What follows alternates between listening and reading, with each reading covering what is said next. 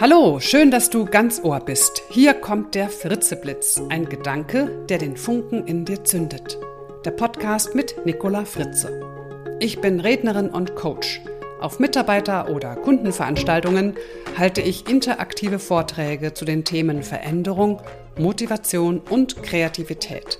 Und als Coach unterstütze ich dich dabei, dass du der Mensch bist, der du sein möchtest. Ja, und heute gibt es mal etwas ganz Neues hier in meinem Fritze Blitz, denn ich selbst bin heute Interviewgast in meinem eigenen Podcast. Ja, wie kam es dazu? Im Februar hatte ich mal wieder einen Online-Vortrag zum Thema Silo-Denken und da lernte ich anschließend einen sehr sympathischen und kompetenten Kollegen kennen, Mario Cristiano. Oh, der Name rollt schon so richtig über die Lippen rüber. Marius Mission ist es, als Coach und Berater Menschen in werteorientierten mittelständischen Unternehmen dabei zu unterstützen, ihre Führungsarbeit erfolgreicher zu machen. Und in diesem Rahmen stellt er für seinen Blog immer wieder inspirierenden Persönlichkeiten fünf Fragen. Da ich selbst ja auch viel mit Führungskräften arbeite und mir Mario auch sofort sehr sympathisch war, sagte ich natürlich sofort ja, als er mich fragte, ob ich für ein Interview ihm zur Verfügung stehen würde. Ja, und was soll ich sagen? Es war mir eine große Freude, ihm auf seine wirklich guten Fragen auch Antworten zu geben.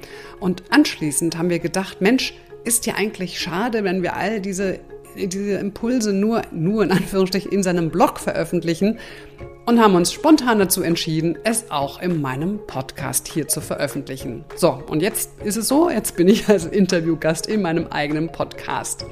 Wenn du mehr über Mario erfahren möchtest, dann schau gerne auf seine Website mariocristiano.de.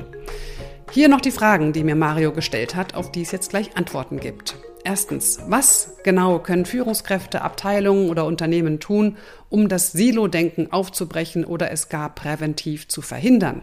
Zweitens, wie erkennt man, was einem wirklich wichtig ist? Hier geht es um Werte.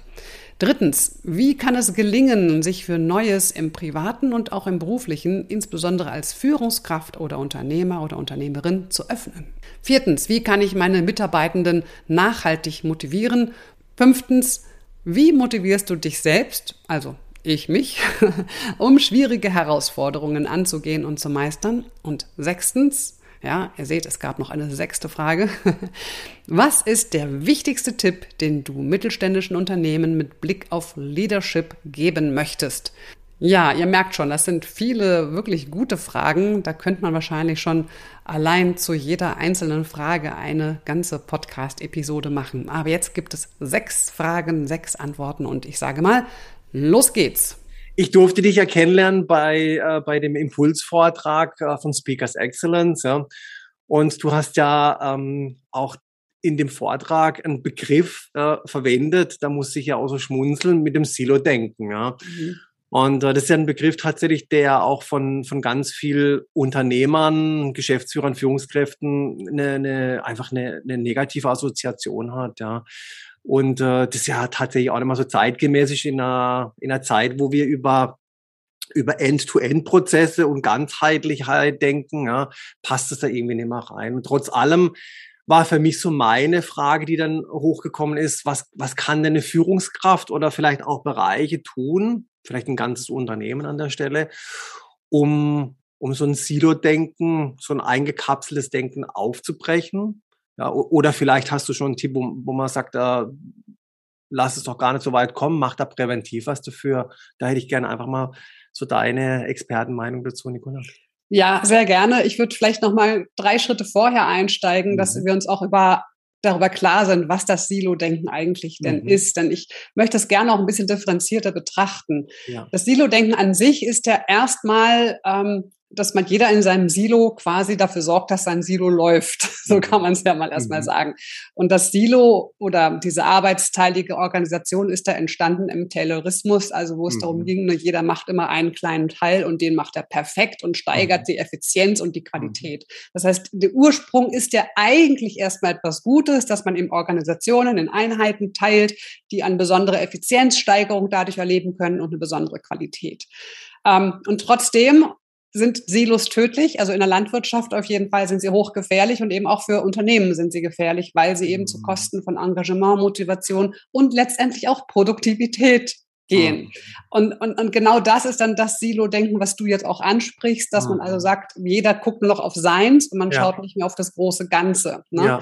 Denn ich glaube schon, dass das einen Vorteil hat, wenn man sich auch in seiner Abteilung fokussiert auf die Arbeit, auf die Qualität, auf die Effizienz und das alles mhm. hat auch einen Vorteil. Nur wenn wir halt das große Ganze aus dem Blick verlieren, dann wird es halt gefährlich. Und um ja. dieses Silo-Denken, darum geht es. Und ja. ich werde sehr, sehr häufig auch gefragt, ja, woran erkenne ich das denn? Oder was sind so die ersten Anzeichen, dass es hier in meiner Abteilung oder in einer anderen Abteilung ähm, Silo-Denken gibt? Mhm. Apropos andere Abteilung, weil das Silo-Denken gibt es ja nur in den anderen Abteilungen. Ne? Ja, das ist auch genau, klar. Genau, genau, genau. Ja. Das haben ja immer die anderen. Wir selbst ja. natürlich nicht. Ne? Ja, genau. ja, genau. Genau. Also woran erkenne ich das? So die ersten Anzeichen, wo eine Führungskraft auf jeden Fall sehr hellhörig sein sollte, sind solche Formulierungen wie Marketing versteht uns nicht oder der Einkauf hat ja keinen Plan von dem, was wir hier eigentlich machen oder ähm, weil die Produktion oder die Entwicklung oder irgendjemand, die, die wissen ja gar nicht, worum es eigentlich wirklich geht. Ja, also so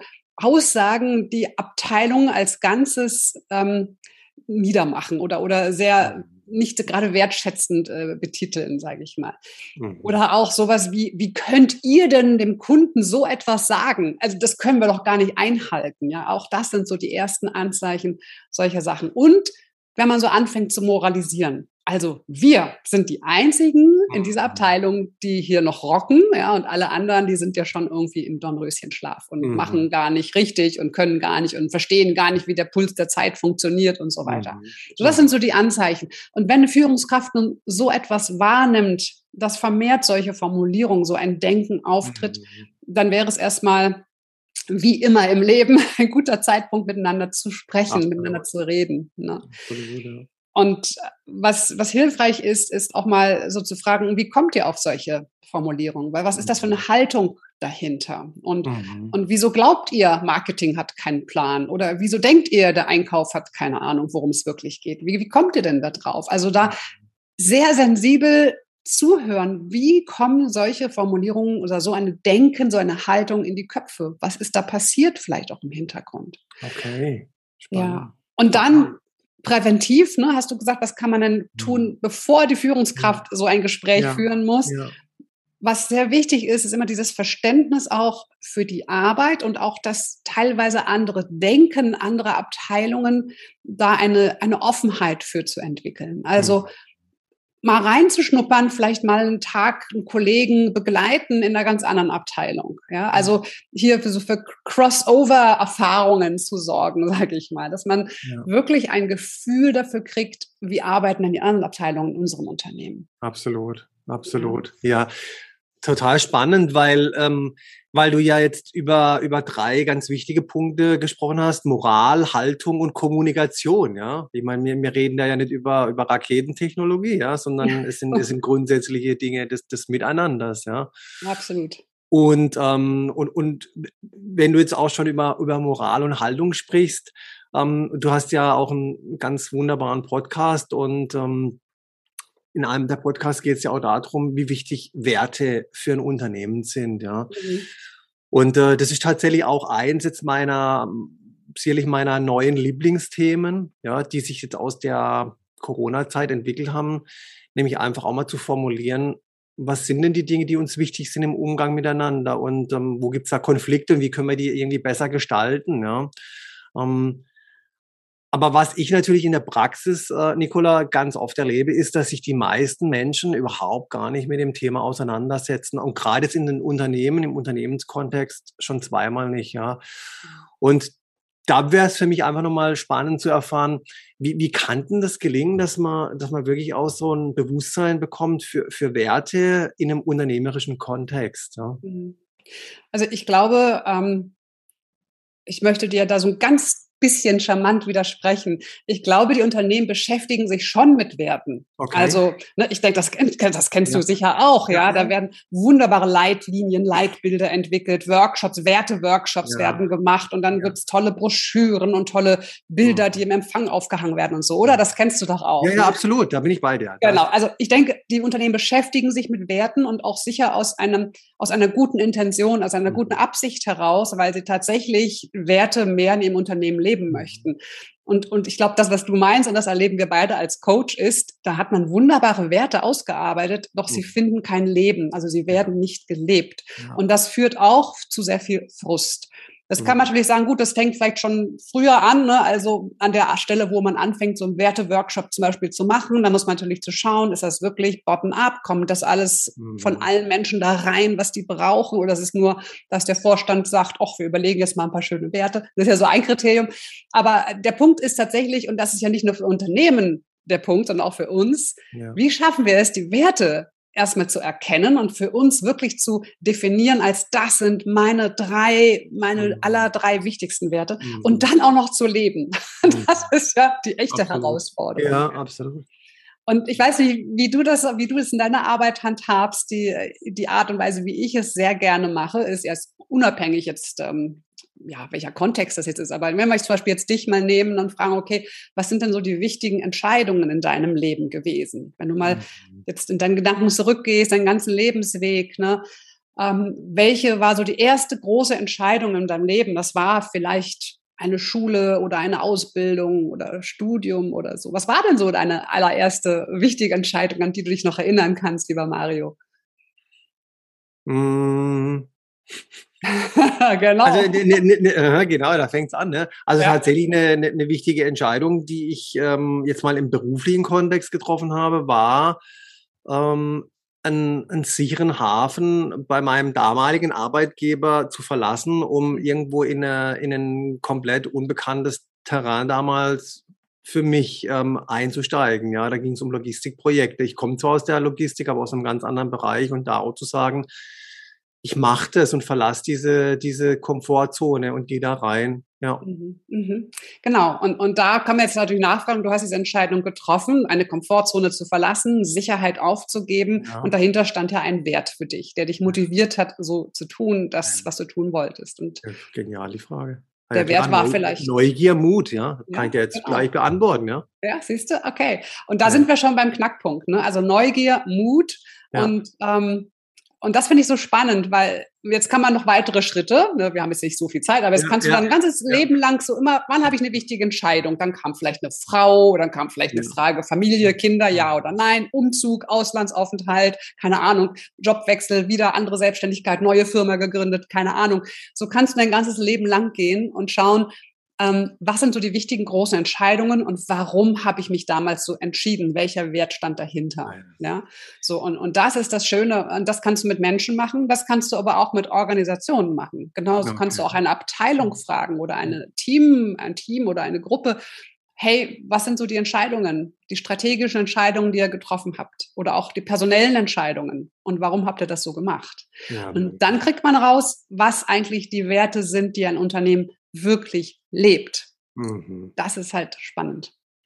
Ah, das ist also du, ich, ähm, das beschäftigt mich jetzt total, ja, weil du mit dieser Frage der Entscheidungen ähm, dem ganzen Thema ja eine Abstraktion genommen hast, tatsächlich, ja. Mhm. Und du hast es ja jetzt sehr greifbar gemacht. Und allein, als du die Frage formuliert hast, hat es ja bei mir schon angefangen zu rattern. Was war denn eine Entscheidung, die bei mir mal wichtig war, ja? Mhm. Und, ähm, und deswegen, ich, ich tatsächlich so ein Wert Mut, der, der kommt jetzt gerade bei mir sehr stark hoch, zu sagen, wir, wir, dürfen mutiger sein für das, was bevorsteht, ja.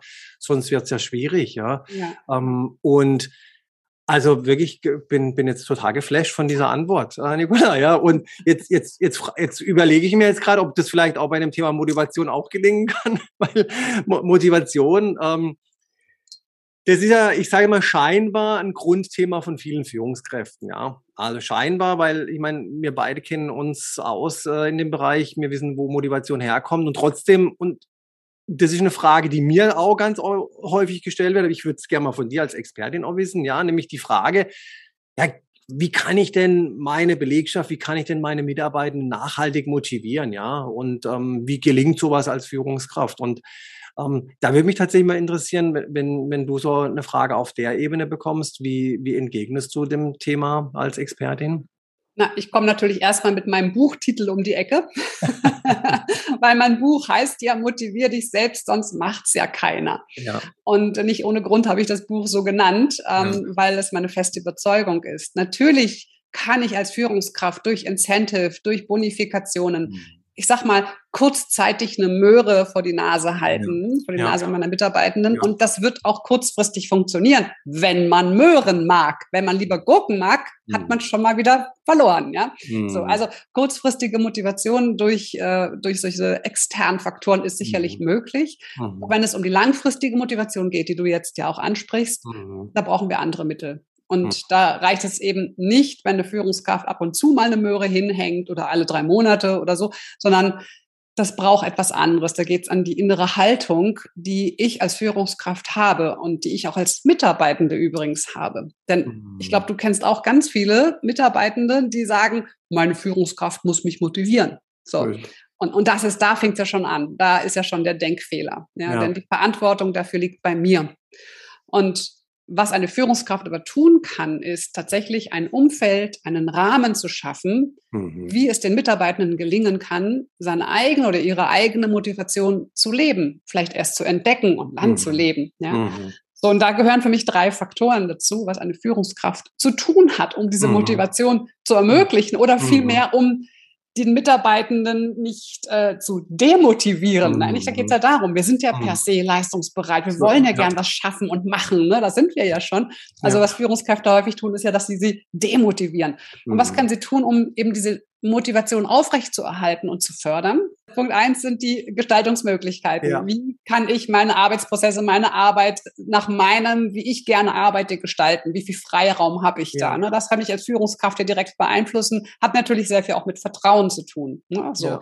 Punkt eins. Punkt zwei ist das, das Feedback, dass ich immer wieder meinen Mitarbeitenden rückmelde, was ich wahrnehme, was ich sehe, ja. sowohl im positiven ja. als auch natürlich ja. im kritischen Bereich. Und der dritte Punkt ist, dass ich meinen Mitarbeitenden die Möglichkeit gebe, sich mit dem Unternehmen, aber auf jeden Fall auch mit der Abteilung oder mit dem Team, sich sozial zu verbinden, sich verbunden, sich eingebettet zu fühlen, also eine Identifikation zu schaffen ja. auf der sozialen Ebene. Absolut. Und das kann ich auch beeinflussen als Führungskraft. Das ja, sind so meine Top drei, ja. die ich immer gerne mitgebe.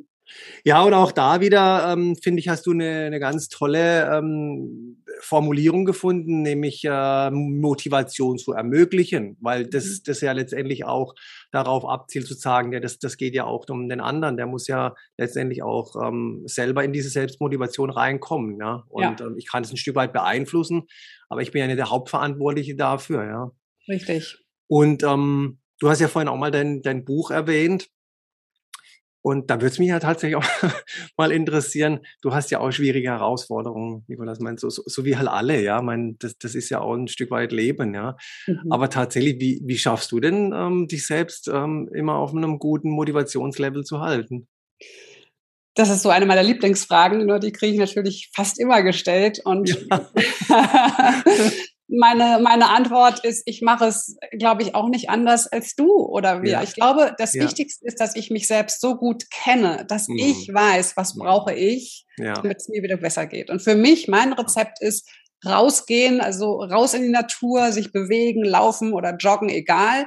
Für mich das beste Rezept, wenn ich mal in so einem Loch sitze, guter Tipp für alle, hört auf zu graben. Ja, das wäre das Erste. Wenn wir schon im Loch sitzen, müssen wir erstmal aufhören zu graben. Also aufhören, es noch schlimmer zu machen. Ja. Mhm. Und ich meine, wir können uns ja alles kaputt denken. Ja, wir ja. können uns ja wunderbar jetzt überlegen, ne, Mario, wir zwei könnten uns jetzt so richtig erzählen, was alles gerade so richtig blöd läuft, ne, ja. was so richtig doof genau. ist. Und da hätten wir tausend Sachen, die uns einfallen würden. Und das Schöne ist, wir können uns aber auch genauso Dinge erzählen, die gerade richtig cool sind. Ja, ich mhm. muss nur aus dem Fenster schauen und sehe diese herrliche Sonne. Ja. ja, also das funktioniert ja auch. Wir müssen uns nur entscheiden. Deshalb ist einer meiner Kernsätze auch, Motivation ist nichts anderes als eine Entscheidung. Hm, ja. Schön, ja. Ja, und ich muss mich, also ich muss mich immer bewegen. Ich habe hier neben meinem, ähm, kommt hier, hier neben meinem Schreibtisch auch ein Trampolin stehen. So, wenn es ganz schlimm ist, gehe ich immer hüpfen. Okay. Und du kannst ja echt mal versuchen, motiviert, äh, demotiviert zu sein, ja, während ja. du auf dem Trampolin hüpfst, Musik hörst und mitsingst. Funktioniert hm. nicht geht. Ja, cool. Ja, ist tatsächlich, ähm, du, du, du, du gehst ja, du gehst ja natürlich ähm, auch in der Haltung eines Coaches daran und stellst, stellst dir eine Frage, ja, was brauche ich? Ja, was, was, was, was ist ja das letztendlich, was, was mir gut tut, ja. Und manchmal ist halt dann der Weg auf Trampolin bei jemand anderem, kann das ja, ja was anderes sein. Ja, das ist ja aber das Schöne, dass es da ja auch keine, ähm, keine universelle Lösung gibt, ja. Genau. Ähm, aber was ich definitiv für mich mitnehme, ja, wenn du im Loch bist, hör auf zu graben, ja. Also das ist schon ein guter Satz, ja, der, der passt total in meine Denke, ja. Und also Nicola, momentan ist tatsächlich gar nicht so einfach in Unternehmen, das weißt du auch, ähm, weil die, weil viele Menschen im Loch sind und das sich mhm. dann am Ende natürlich auch, klar, beim einen oder anderen ist Loch sehr, sehr tief, ja. Und gleichzeitig das ist ja so die, die Möglichkeit der Inspiration und, und des Mutmachens, die ich auch für mich halt in meiner Arbeit sehe, zu sagen, Mensch, also wir haben definitiv auch Chancen, ja, ähm, die Corona-Zeit zu nutzen, um einfach mal so ein, ein, paar vielleicht so alte Dinge loszulassen, die, die irgendwie nicht mehr gut sind oder die uns nicht mehr weiterbringen. Ja, es ist ja tatsächlich nicht so einfach zu sagen, ich lasse mal Verhaltensmuster oder Glaubensmuster irgendwo, ähm, die schmeiße ich über den Jordan. Ähm, aber es ist tatsächlich auch eine Möglichkeit, mal zu sagen, wie kann ich denn mal so ein Stück weit von, von dem Alten irgendwie, von alten Zöpfen wegschneiden? Ja, ich brauche das einfach nicht mehr. Mhm. Die Frage tatsächlich, ähm, die ich noch an dich habe, hast du so einen, so einen Tipp, wie, wie, wie ich als Führungskraft oder als Unternehmer ähm, da auch eine Möglichkeit finde, mich für Neues zu öffnen, das einfach jetzt irgendwo schon vor der Tür steht, das ich vielleicht aber noch gar nicht so richtig äh, greifen kann? Ja? Ja, also einer meiner Vorträge, der gerade sehr häufig gebucht wird, mhm.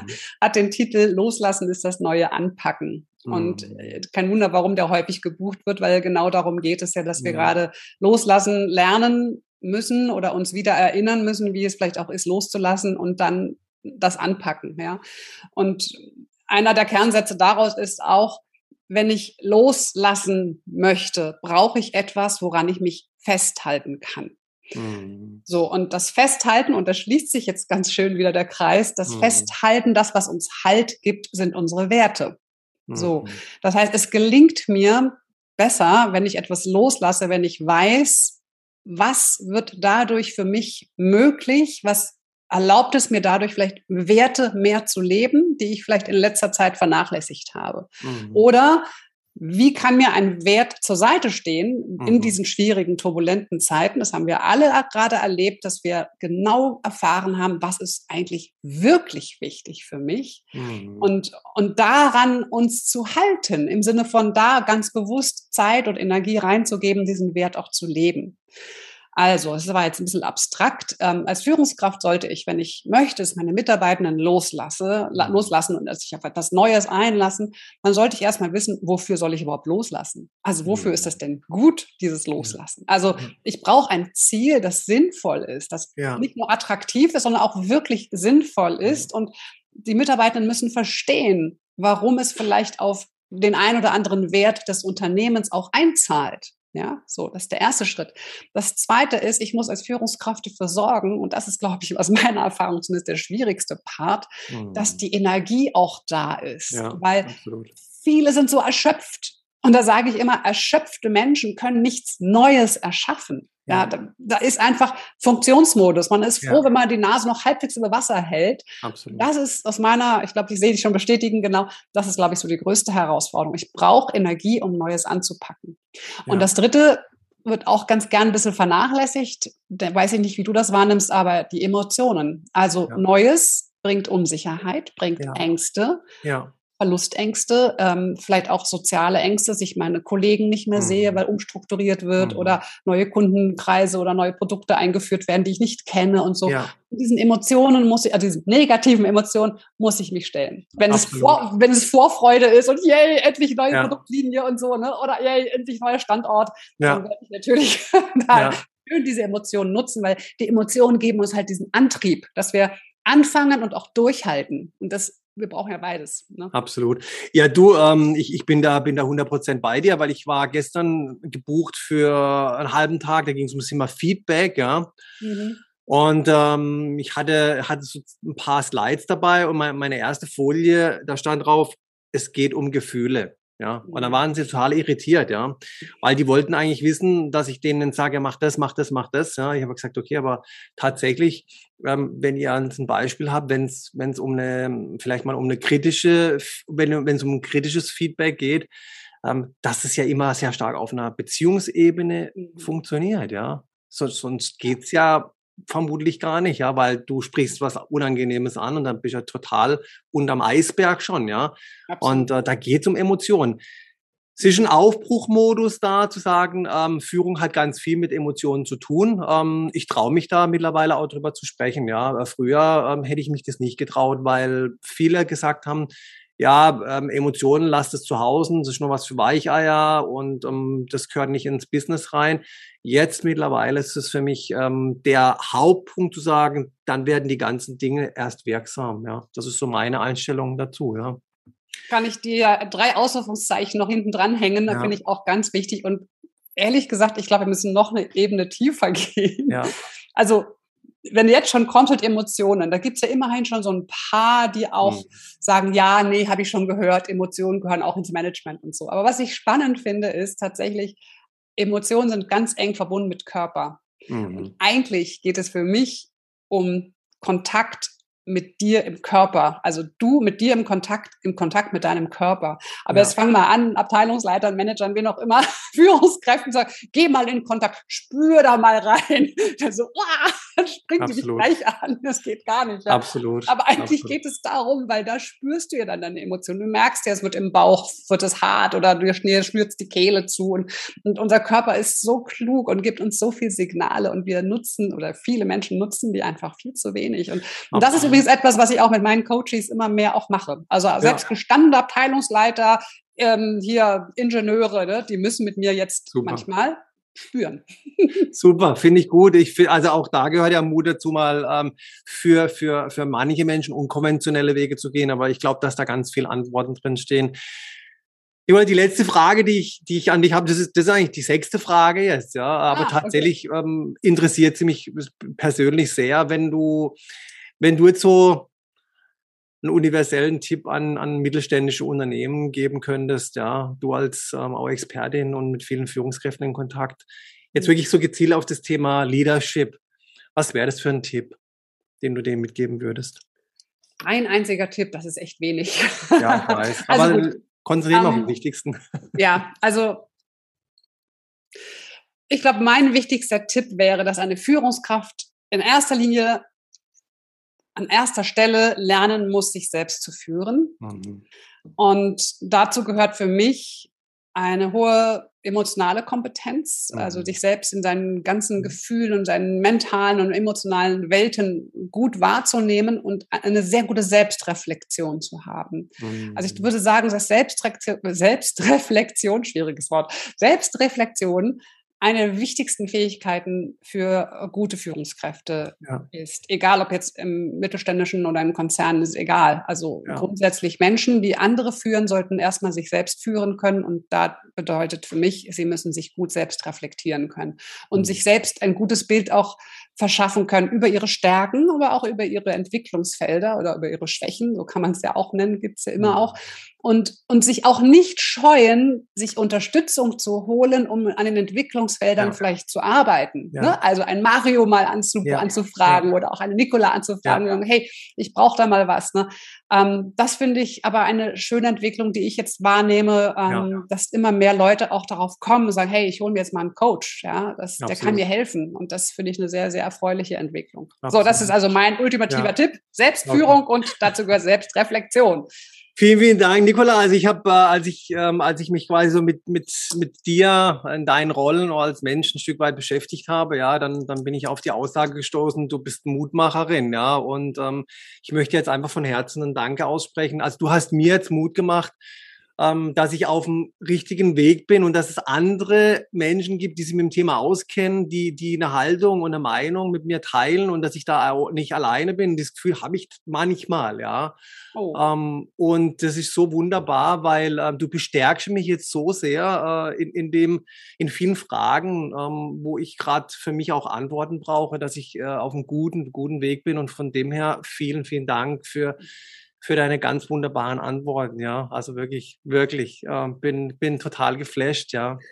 vielen, vielen Dank für deine lieben Worte, Mario. Und wenn ja. du mal irgendwann Zweifel haben solltest, dann ruf mich einfach an. So, das war's. Und ich hoffe, es waren viele spannende, hilfreiche Inspirationen und Impulse für dich dabei, die dir in deinem beruflichen Alltag nutzen.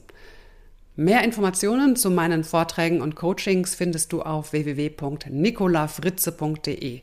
Ich freue mich, wenn du meinen Podcast bewertest und wenn du keine Episode mehr verpassen möchtest, dann abonniere meinen Fritzeblitz am besten gleich. Ja, ich danke dir fürs Zuhören. Alles Gute und bis zum nächsten Mal. Das war der Nicola.